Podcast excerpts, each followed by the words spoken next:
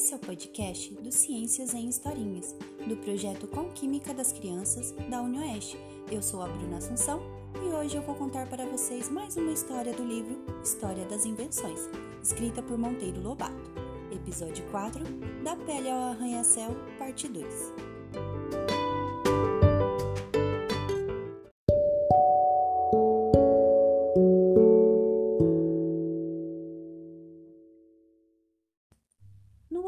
Dia, quando Dona Benta abriu o livro de capa preta, Narizinho disse: Então, vovó, aquele vestido meu tão bonito que a senhora me fez para o casamento da Joyce Campos não passa da evolução de uma pouco cheirosa pele de urso?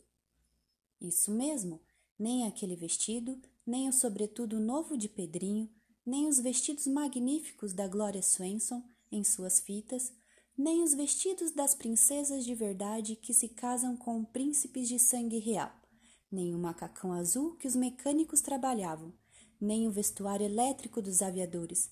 Nada disso é mais que uma pele de urso evoluída. Veja você como é o mundo.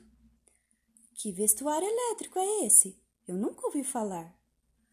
Bom, os aviadores que voavam a grandes alturas sofrem do terrível frio que reina por lá e antigamente não havia roupa de lã que realmente os esquentasse. Tiveram então a ideia de fazer um macacão elétrico, isso é, um vestuário aquecido pela corrente elétrica a uma temperatura desejada. Desse modo, usando uma roupa muito mais leve que os grossíssimos casacos de lã que usavam. Os aviadores riem-se dos tremendos frios das alturas. Ah, que engraçado, vovó!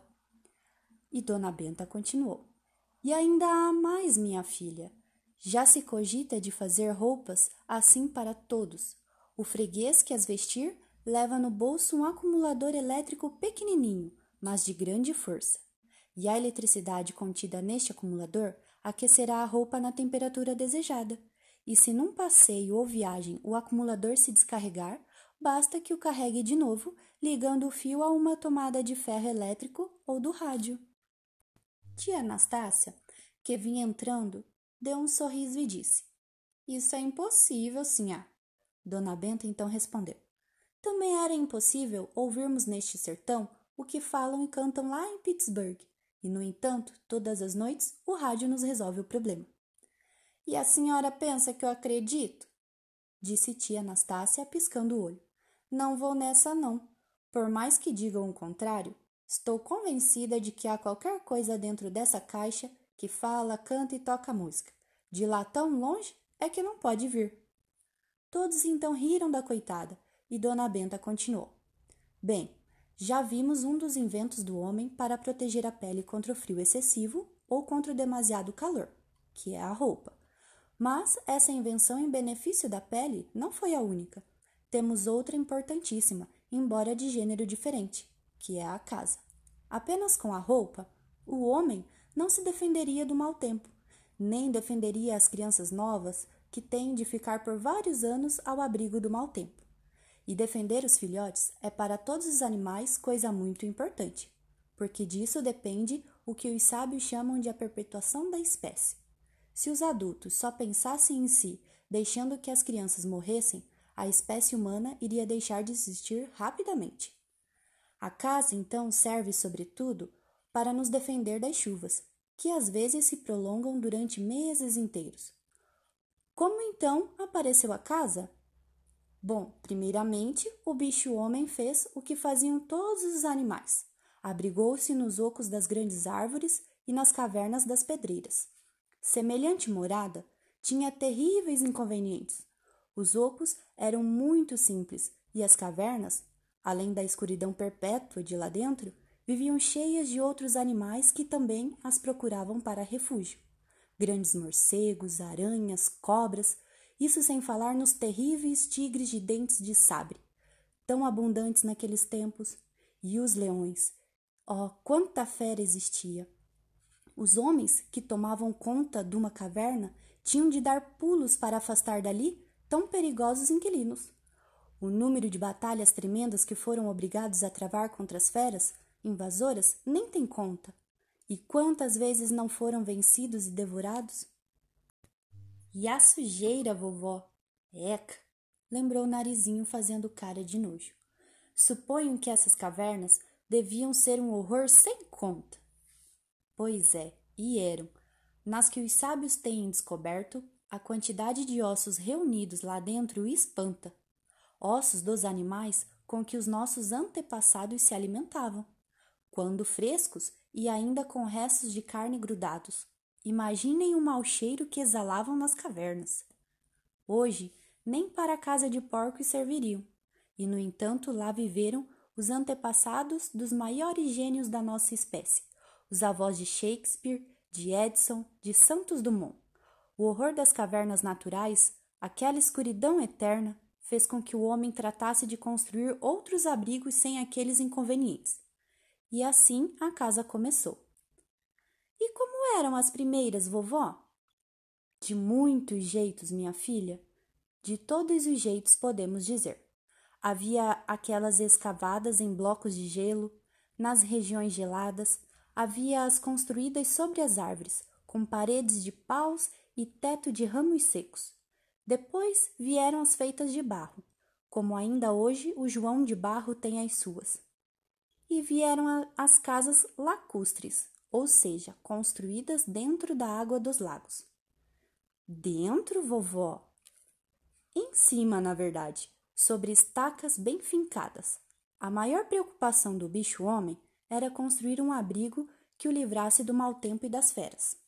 As casas construídas sobre a água tinham diversas vantagens, não somente os punhos a salvo do ataque dos tigres e leões, como também lhes forneciam um banheiro fácil e ainda alimentação fácil. Os peixes, é claro. Que coisa gostosa! exclamou Pedrinho. Imagine a gente pescando da janela. Por que a senhora não arranja uma casa lacustre, vovó? Ah, se eu fosse arranjar todas as maluquices que vocês imaginam, acabaria no hospício.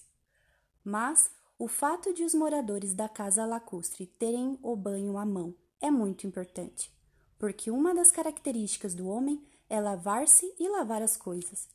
Hoje temos pias e banheiros confortáveis com água corrente, quente ou fria à vontade. Isso, entretanto, é coisa moderna. Grandes metrópoles antigas que hoje veneramos em suas ruínas, eram parquíssimas. Em Atenas, os suínos andavam pelas ruas, encarregados da limpeza pública. Em Marselha, ainda em nossos tempos, certos hotéis anunciam ealcourante, ou seja, água corrente, dando ideia de que água corrente seria novidade digna de anúncio. Mas, como eu ia dizendo, as casas passaram-se a construir sobre as águas ou perto das águas. Hoje mesmo, quando um caboclo aqui da roça vai escolher lugar para sua casinha de sapê, a preocupação maior é a proximidade com a água, não só para beber e cozinhar, como para a limpeza doméstica também. Daí a importância das margens dos rios. Na minha geografia acentuei isso. Por quê? Bom, vamos ver quem sabe. Por que os homens então procuravam as margens dos rios para erguer suas cidades? Ah, por tudo, vovó, respondeu Pedrinho, para terem água em abundância para banhos e limpeza da casa, lavagem da roupa, das panelas e etc. Para terem peixe fácil, para terem um meio de transporte confortável, já que os rios são estradas que caminham por si mesmas, para terem boas terras de cultura, vistos que as das margens são sempre frescas e, além disso, fertilizadas pelos humus durante as enchentes anuais. Isso mesmo, a casa, portanto, servia para livrar os homens das feras, dos raios do sol, das chuvas, das ventanias, das geadas e da neve, e servia também para dar às famílias esse à vontade que tanto nos agrada. Quem está em sua casa está como quer, quem está fora de casa tem que estar como os outros querem. O maior encanto da casa é justamente essa intimidade esse estar longe das vistas ferozes e mexeriqueiras dos vizinhos. Imaginem uma cidade em que as casas fossem de vidro bem transparente. Que horror não seria por lá dentro, não é mesmo? Ah, eu pintava logo as paredes com piche para não dar o gosto à agintarada de fora, disse Emília. Quer dizer que você restabelecia com o piche a intimidade que deve ter uma casa? E desta vez não fazia nenhuma asneirinha. Pois foi essa intimidade da casa que tornou possível a vida em família.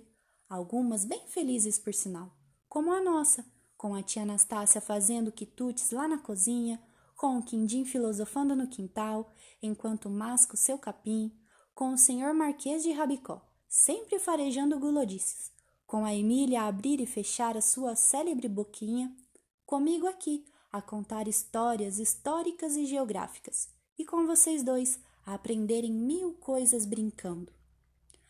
A senhora esqueceu o Visconde, vovó, lembrou a menina. Sim, e com o Visconde fazendo. Fazendo o que mesmo? Que ele anda fazendo agora? Narizinho então cochichou ao ouvido de Dona Benta o grande segredo.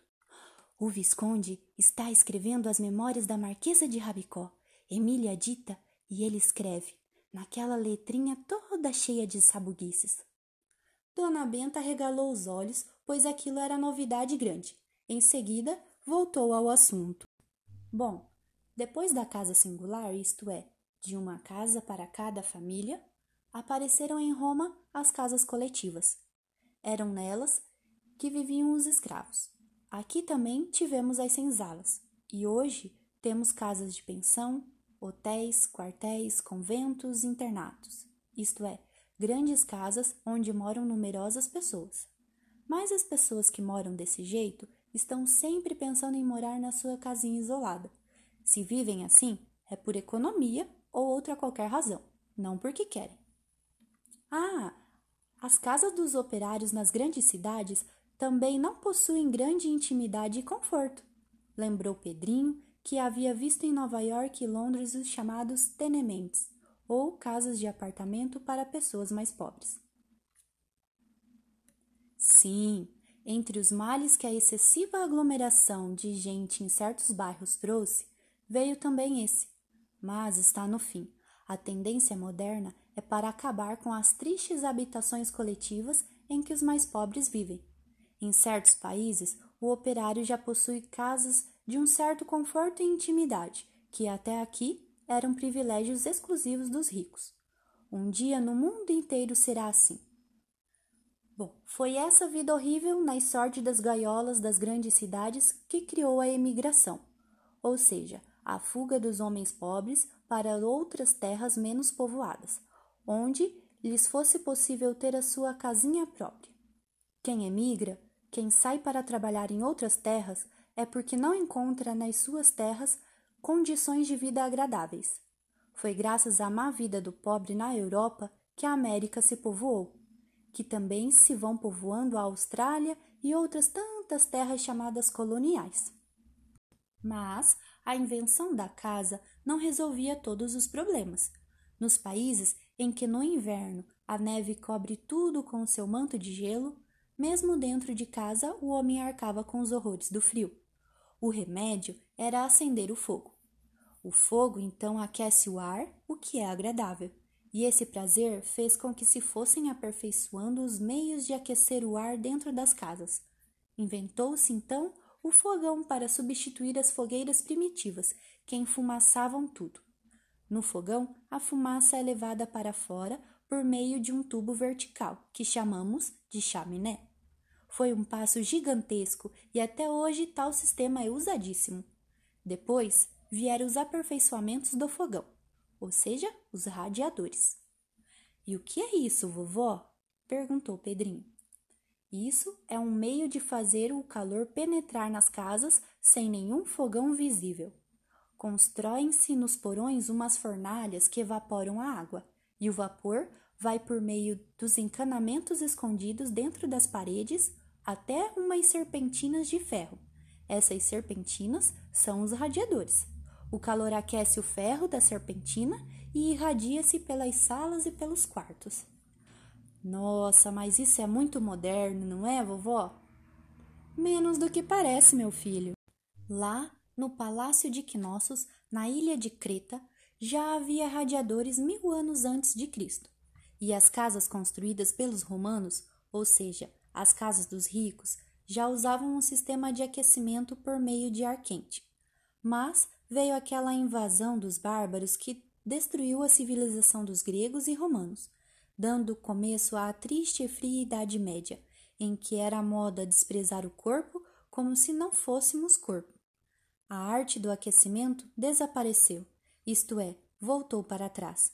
Resumiu-se à fogueira dentro de casa. Os pobres medievais, coitados, viviam com frio. E mesmo depois, já quase nos tempos modernos, o frio muito martirizou a humanidade. Aquele célebre rei da França, que os tolos chamavam Rei Sol, morava num palácio enorme, impossível de aquecer-se com as simples lareiras ou fogões então usados. Muitas vezes a comida se congelou na mesa real. Vinha daí o seu hábito de não tomar banho.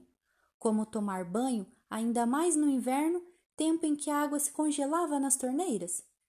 Bom, o fogão ou lareira, como chaminé, se generalizou então. Parece tão simples uma chaminé, não acham? Pois demorou a vir. No começo havia apenas um buraco no teto para dar saída à fumaça.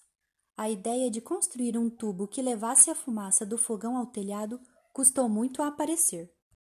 Unicamente no fim do século passado, os homens retomaram a arte do aquecimento do ar, inventada pelos gregos e romanos. Voltaram então os radiadores, aquecidos a água quente ou a vapor. Nas grandes cidades em que há invernos fortes, o aquecimento é hoje obrigatório. Quem faz uma casa tem que construir a aparelhagem de aquecer o ar. Nas grandes casas de apartamentos, assim que chega a data oficial do começo do inverno, as fornalhas se acendem nos porões para um fogo que só se apagará na data oficial do fim do inverno. E os aquecedores elétricos, vovó? disse Narizinho. Ah, esses são o ideal. O aquecimento a vapor ou ar quente exige instalações muito caras, de fornalhas nos porões e canalização. Ah, e uma trabalheira para manter o fogo sempre aceso. Já com aquecimento elétrico, nada disso é preciso. Basta um aparelhinho radiador em cada cômodo. Liga-se o fio à tomada elétrica e pronto. Aquilo fica super quente, inundando o cômodo com um agradável calor. Infelizmente, a eletricidade ainda é cara.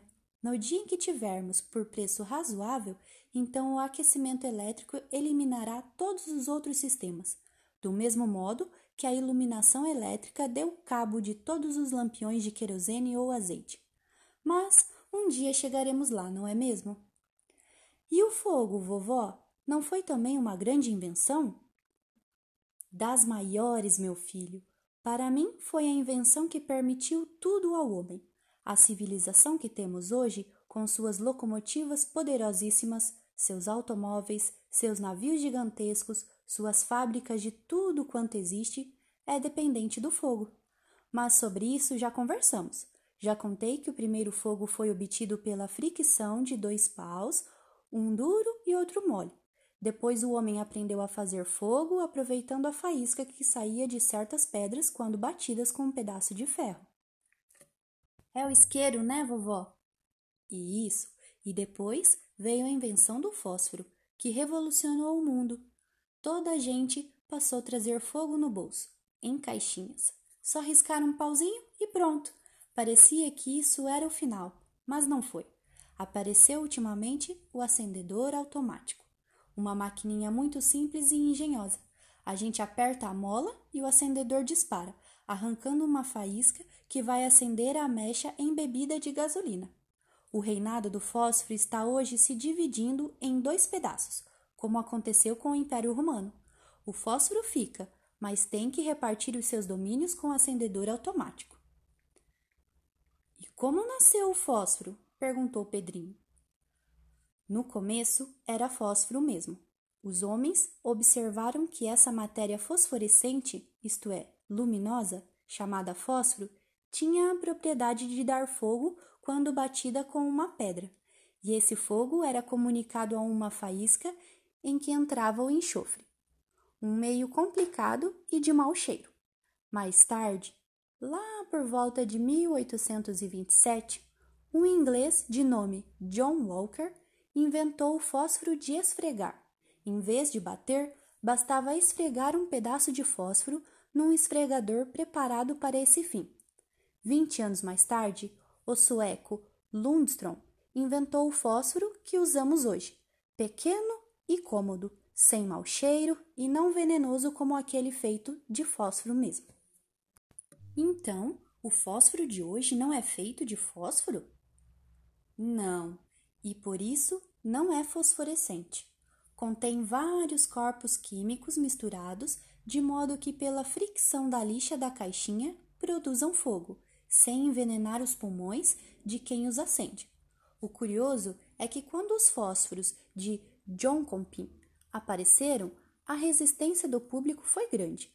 O homem acostuma-se ao que tem e descarta as novidades que apresentam progresso. Uma tolice, porque as novidades acabam sempre vitoriosas, e ai do mundo se não fosse assim. Hoje, temos por aqui muitas fábricas de fósforos, marcas como Olho, Pinheiro e etc. Tempos atrás houve, porém, em que só usávamos o fósforo vindo da Suécia, que por sinal era excelente. Lembro-me perfeitamente deles.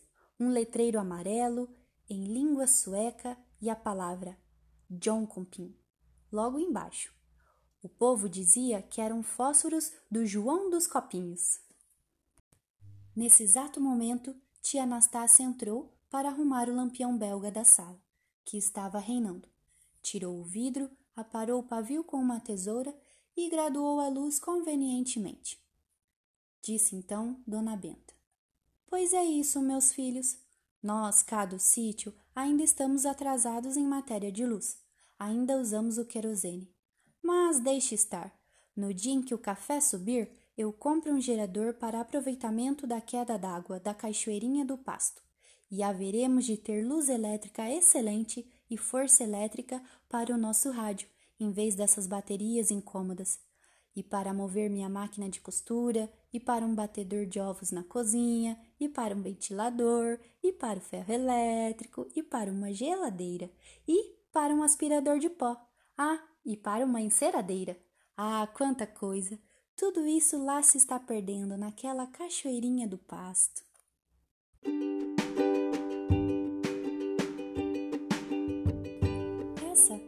Historinha de hoje. Lembrando vocês que toda quarta-feira tem mais uma historinha. Na próxima semana será o episódio 5, A Mão. E não esqueçam de curtir e compartilhar com os seus amiguinhos. Tchau, tchau!